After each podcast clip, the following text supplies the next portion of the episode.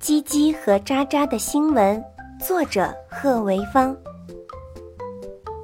麻雀叽叽和喳喳总觉得自己是百事通，什么都知道，所以他们一天到晚都在动物村最热闹的地方传播新闻。嘿，你们听说了吗？有一只蚊子咬了大象。叽叽说。没错，我亲眼看到的。渣渣附和道。可这条新闻没有引起动物们的注意，大家仍是吃草的吃草，玩耍的玩耍。叽叽和渣渣很不甘心。第二天，他们又传播了一条新闻。叽叽说：“大家听说了吗？蚊子吸了大象的血。”大象病倒了，渣渣在树上跳上跳下，也大声说：“没错，我亲眼看到的。”动物们吃草的停止了吃草，玩耍的停止了玩耍。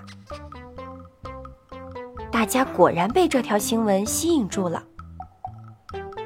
琪姐，蚊子和大象是怎么回事？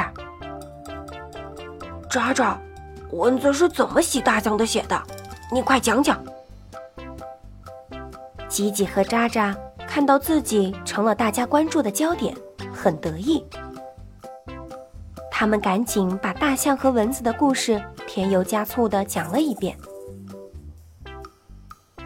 蚊子啊，一口就吸了大象好多血，大象失血过多就病倒了呗。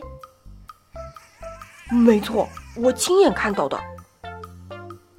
吉吉和渣渣带来的这条消息，在动物村里引起了轰动。别看大象身材高大，可它从不欺负别人，还经常帮助遇到困难的朋友。所以听到这个消息，大家都很担心。特别是猴子，大象曾经救过他的命。所以他一直很感激大象。第二天，吉吉和渣渣刚一露面，猴子就担心的问他们：“大象怎么样了？”“大象被蚊子咬死了。”“哦，没错，我亲眼看到的。”吉吉和渣渣的话像一声霹雳，把大家惊呆了。猴子哇的一声。大哭起来。